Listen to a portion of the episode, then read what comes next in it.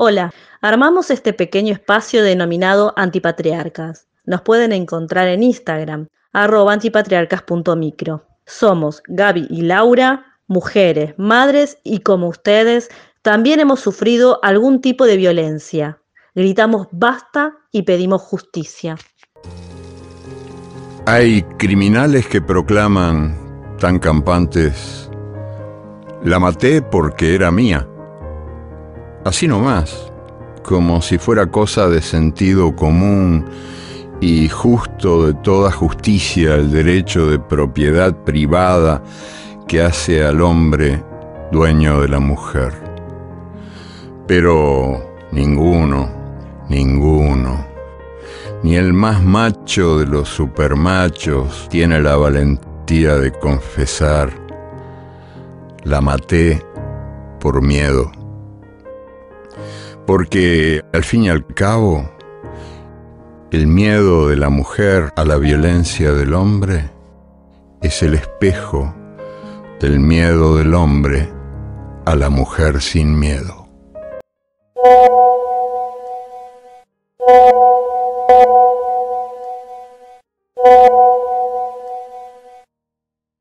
¿Dónde estás? Me has dejado en visto. ¿Otra vez? Pues en casa, con estas aquí de risas. ¿Seguro? ¿Y con quién estás? Madre mía. Pues con Laura y Cristina. Si quieres, te puedes venir. No. Anda, mándame la foto. No sabía que venías a comer. ¿Cómo cojones vas a saberlo si no llevas el móvil? ¿Para qué te lo regalé? ¿Eh? ¿Para que lo lleves apagado? Pero que no me apagues el móvil, Pilar, coño, que no me lo apagues. Que si me apagas el móvil yo no sé lo que pasa. Que llego a casa aquí no hay ni Dios. Me cago en la puta. Perdona, Antonio, no sabía que venías. Tú no sabes nada, Pilar, coño. No sabes hacer dos cosas a la vez. No sabes estar en el trabajo y contestar al teléfono. Que se te va la cabeza en tontería. Hostia, parece que se te va la cabeza en tontería. Y mírame cuando te hablo. ¿Pero para qué quieres plata? ¿Qué te digo lo que Solo quieres? 50 pesos. ¿Qué 50 pesos? ¿Pero qué haces así vestida? Que parece que vas provocando. Anda, vete a cambiar. Ay, con Julio todo muy bien. Él es lindo, es detallista. Se preocupa mucho por mí. De hecho, estoy aprendiendo muchísimo con él. ¡Deja el maldito celular! ¿Entiendes? ¡Deja el maldito celular! ¡Ya me tienes cansado! ¿Entiendes? ¡Me tienes harto!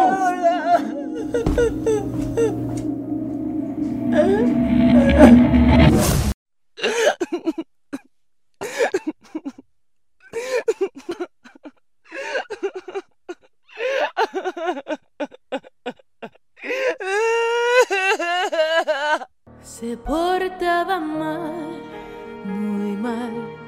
Había que agarrarle y jalarle el pelo. Pegar tres puños antes de ir a cama. Y mañana, perdóname que te quiero. Se portaba mal, muy mal. Tapaba la herida para ir al trabajo. Y si una amiga pregunta, dice, por la escalera caí hasta abajo. Se hizo un libreto que se iba creyendo, mentiras que iba ofreciendo. Y solo me queda el lamento. Me dijo, todo esto quizás lo merezco. Seguro mañana despierto y el tipo me dice lo siento.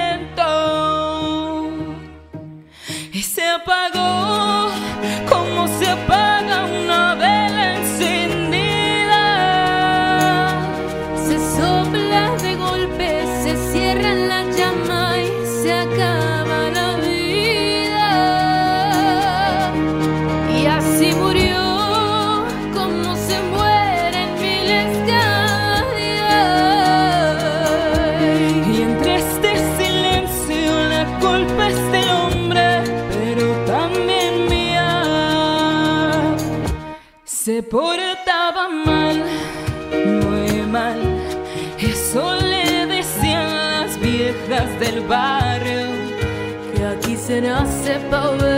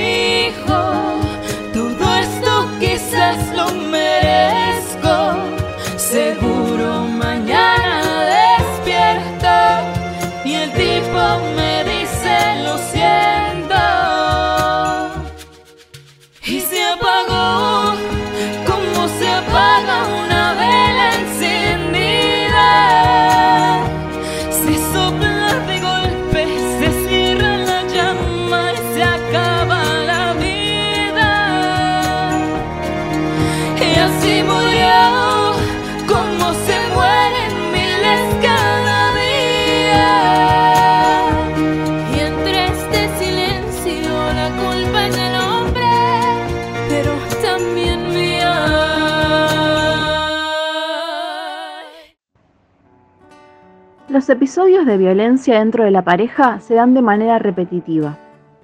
Se caracterizan por tener tres fases que se repiten de manera cíclica. Empieza con una acumulación de tensión que no tiene que ver con conflictos de la pareja, sino con situaciones comunes que generan pequeños episodios que llevan a roces permanentes.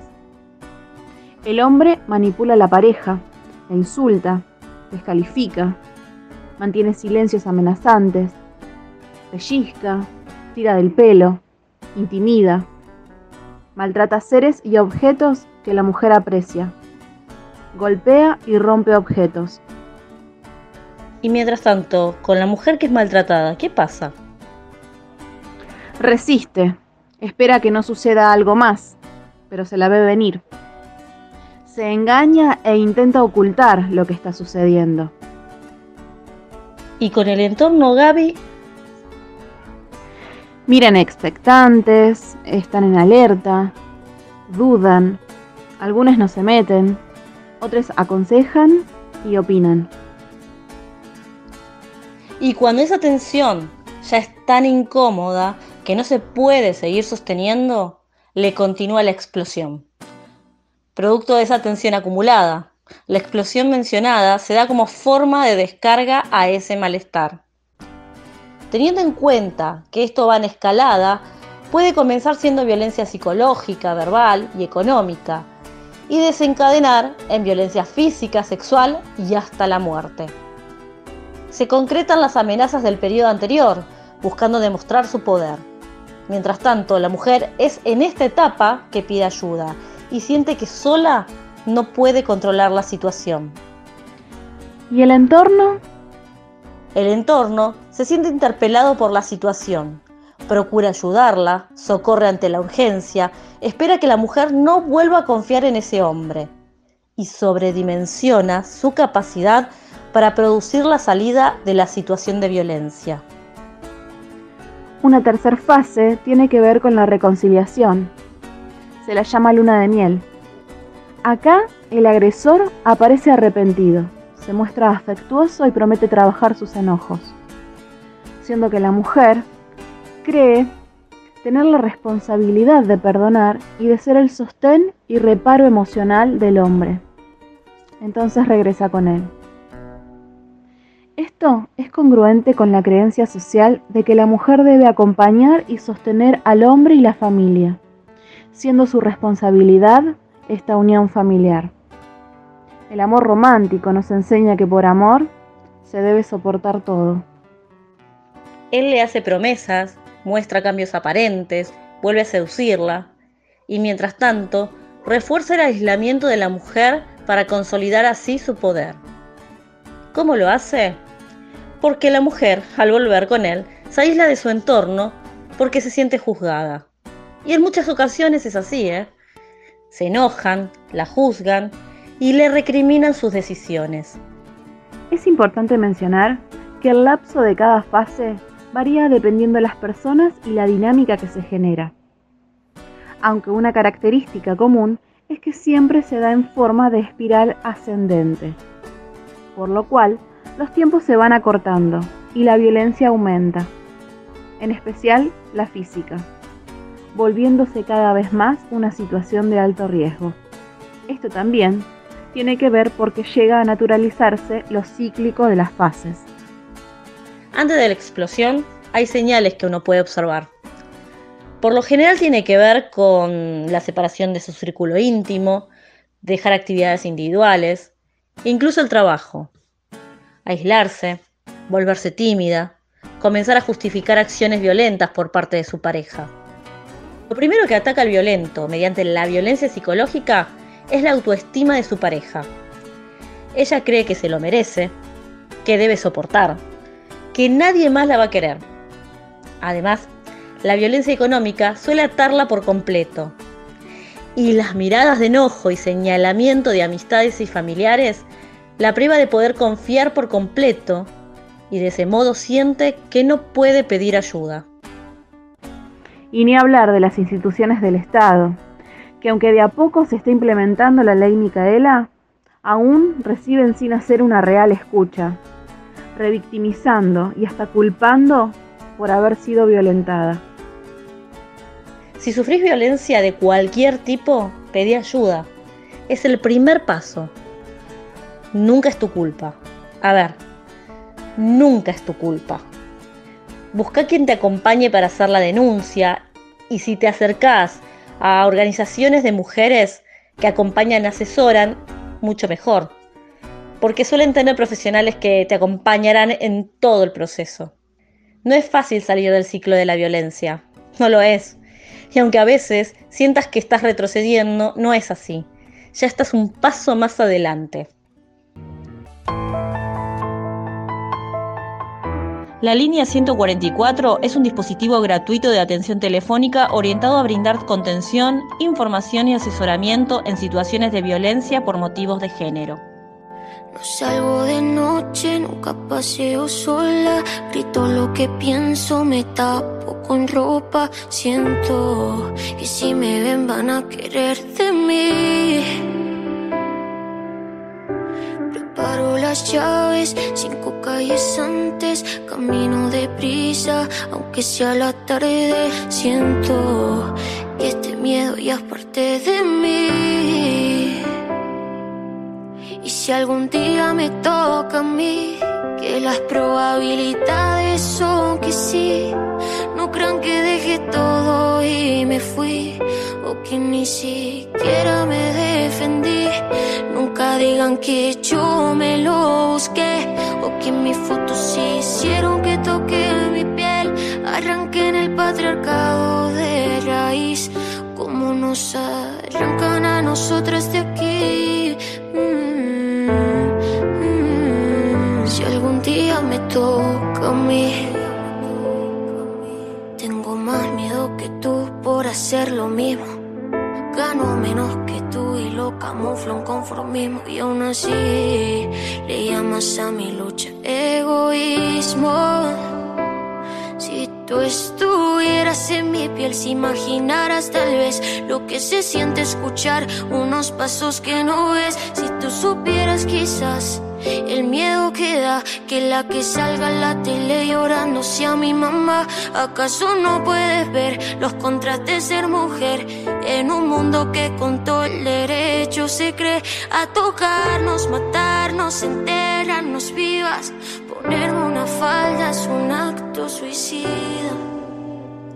Y si algún día me toca a mí, que las probabilidades son que sí. No crean que dejé todo y me fui, o que ni siquiera me defendí. Digan que yo me lo busqué, o que mis fotos hicieron que toque mi piel.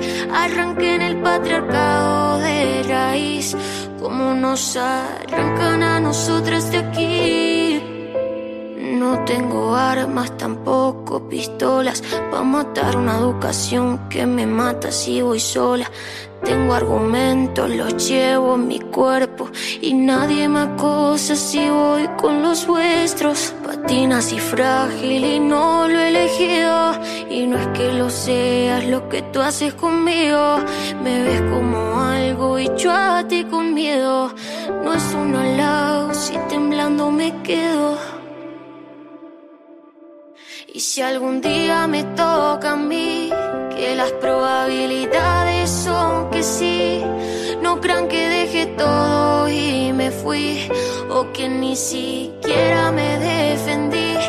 Nunca digan que yo me lo busqué, o que mis fotos hicieron que toque mi piel, arranqué en el patriarcado de raíz, como nos arrancan a nosotras de aquí.